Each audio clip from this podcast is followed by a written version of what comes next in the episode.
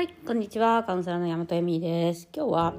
うん、浮気率、男女浮気率。これ何度言ってもみんな分かってくれないので、どっちが浮気してるかっていう話をしようかなと思います。あのですね、女性と男性、どっちが浮気するのかって話なんですけど、まあ浮気しやすいタイプとか人とか、みんなそういうの心配するじゃないですか。同じです、同じ。これはもう本当に男性と女性がいて、男性プラス、えっ、と、男性、男性女性のその 50%50% なんですよ。だから男性が男性と浮気するとかはありえないじゃないですか。あもちろんそういうゲイの方以外はね。だから男性プラス女性なので女性側も絶対浮気をしてなくてはいけないっていうあの結局だから男性が、えっと、の経験の数と女性が経験している数というのはもう、えっと、比率としては同じなんです。わかりますか？えっと、えーうんこれ数学的にですよねその統計学的にっていうか5人の男性 5人の女性としたとしたらみんな5人の女性は5人の男性としてるっていう統計学的にそうなっているのでありえないんですよ。まあ誰かが100やって誰かが1っていうことはありえるかもしれないけど、まあ、統計学基本じゃあ女性側もそういう人がいるっていうことになります。つまり女性と男性の、えっ、とうん経験率とか浮気率っていうのは全部同じになってます。もちろん4.98でとか、あうん、同じだよな。まあ、もちろんこの結婚してない人が、えっと、結婚してる相手と付き合うとかもあると思うんですけど、まあ、これもね、話されていないだけで、女性が結婚している立場で男性が結婚しないなんていうのはよくある話なので、えっと、ただ単に表に出ないだけです。じゃあどうして、えっと、どうして皆さん勘違いをしているのかっていう話なんですよ。どうどうして男性の方がどうしても経験があると思っているのかっていう話。でまあこれ結婚してもそうじゃないですか。みんななんかえこんなに下手だとは思わなかったみたいな。そのっていうかなんか男性がリードしてくれるものだと思ってましたみたいなのが多いわけね。で、まあ、そそれに来るんだよね。だからその経験率っていうのは男性の方が多くてなぜか女性がいつもなんかこう「お願いします」じゃない 快楽を与えてくれるものというふうにしていると。そこにまあ問題があるんですけどえっと、まあ、快楽を与えてくれないからね、そんなんじゃ。で、なぜかっていうと、やっぱ社会問題なんです。これ社会的に男性は自慢できる。いや、実は昨日やっちゃってみたいな。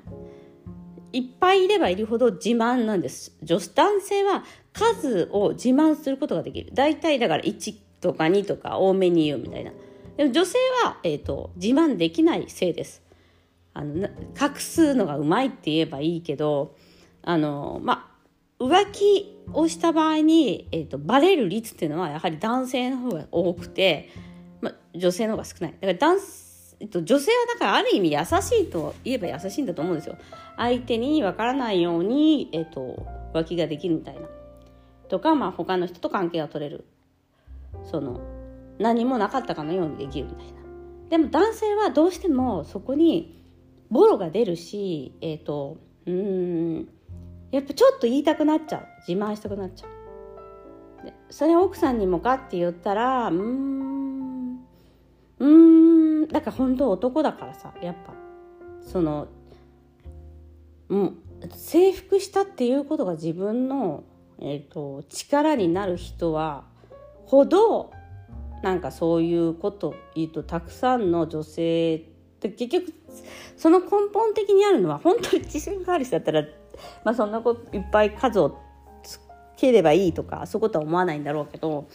やはりその数っていうのはもう本当にその人の自信のなさの数自慢っていうのは自信のなさその人の問題の、えっと、象徴であると私は思っているのでやはり自信がないからそのやはりバレやすいし奥様にもまあまあパートナーにもバレやすいし女性がやったらねあんまりバレないんだよね。そこまで気使ってあげれるみたいな、まあ、男性ままあそういう人も男性もいると思うんだけどあの、まあ、男性は基本だからそのそういうことが、えっと、悪い子たくさんの女性と関係するっていうことがプラスになる性という感じですね。たくさんの経験性的経験はプラス。女性はたくさんの経験はマイナスなのでやはり浮気をした際に許される世界っていうかまあしょうがないよね男だからみたいな感じのやつってあるじゃないですか。いやいや同じだよみたいな。でもなんか私の友達とか喋ってても男だから僕はみんなそうなんだよね。なんかそのそういう男なんかあのそういう気が多い性格を男だからという理由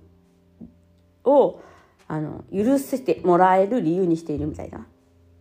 それは女性にはないものかっていうと全く同じなので全く同じなのでなぜか女性は許されない性であり、え、男性は大丈夫っていうのがあるからこそ女性はまあまあ隠すというか言わない。相手を傷つけるために言わないことが増えるしえー、男性はまあねだからそこら辺がちょっと緩いというか、まあ、男だから許してもらえるだろうだから結構女性が浮気して離婚になるっていう確率男性が絶対許せない方も多いですよね。うん、でなんかあの読んだことあります？あの女性の場合はあの探偵さんの中で女性の場合はえっと男性が浮気した場合それでやめてくれるために、えっと、探偵を雇うんだそうです。そのもうやんないでねみたいな意味でそのここでやってるでしょっていう意味でそのまあもちろんそこで、えっと、いろいろ問題はあるけどでもその時に基本関係性をを切るために探偵を雇うんじゃなくて彼との再構築をするために探偵を雇う。男性の場合は基本多くの男性はもうバレたっていう時点で切る。その再構築じゃなくて離婚をするための証拠として使うっていうことが多いような気がします。多いですっていう感じでした。だから女性の浮気って許されないですよね、うん、まあもちろんそのねそこにはなぜかっていうと経済的に問題とかいろいろあると思います。女性の場合はほら働いてない女性もいるから、まあ、そこでねそのじゃあ別れてやるとか言ってもね子供子供3人と仕事なくてどうするみたいな話じゃないですか。男性の場合はまあ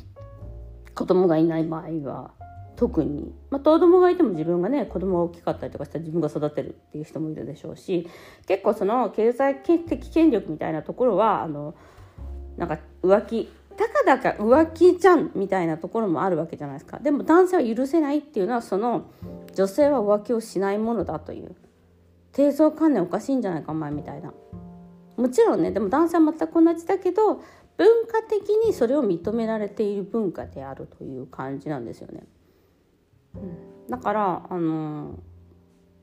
そこをね間違っちゃうからその女性は性欲がないとか男性がリードしてくれるだろうっていうことになって、えっと、性的なものっていうことを結婚とかお互いのパートナーとのえっとうん、関係性に全て男性がやってくれるという幻想を抱いて生きていくとやはりレッスンになったりとか、うん、それなりの問題が出た時にやはりその枠組みの中で動きたがるっていうことですね。男性がリードしてくれるでこれはもうセクシャリティだけじゃなくて全てなんじゃないですかねだから不満の女性の不満の一つの中には男性がリードしてくれない全てのことにリードしてくれないっていうこともあるかもしれないし男性の不満の中には女性が言うこと聞かないっていうあの恐ろしい構図みたいのがあってそれにはまってればいいけどはまらなくなった時点でガタガタと関係性は崩れていくとちょっと怖い話 でも別にあの他のやり方とか関係もあるんじゃないっていうのがこれからの生き方ですね。その一つのやり方に、まえっと、その自分の当たり前常識こうであるべきだろうっていう夫婦関係を続けないっていうことがすごく大切なことです。ということで今日もご視聴ありがとうございました。またさよなら。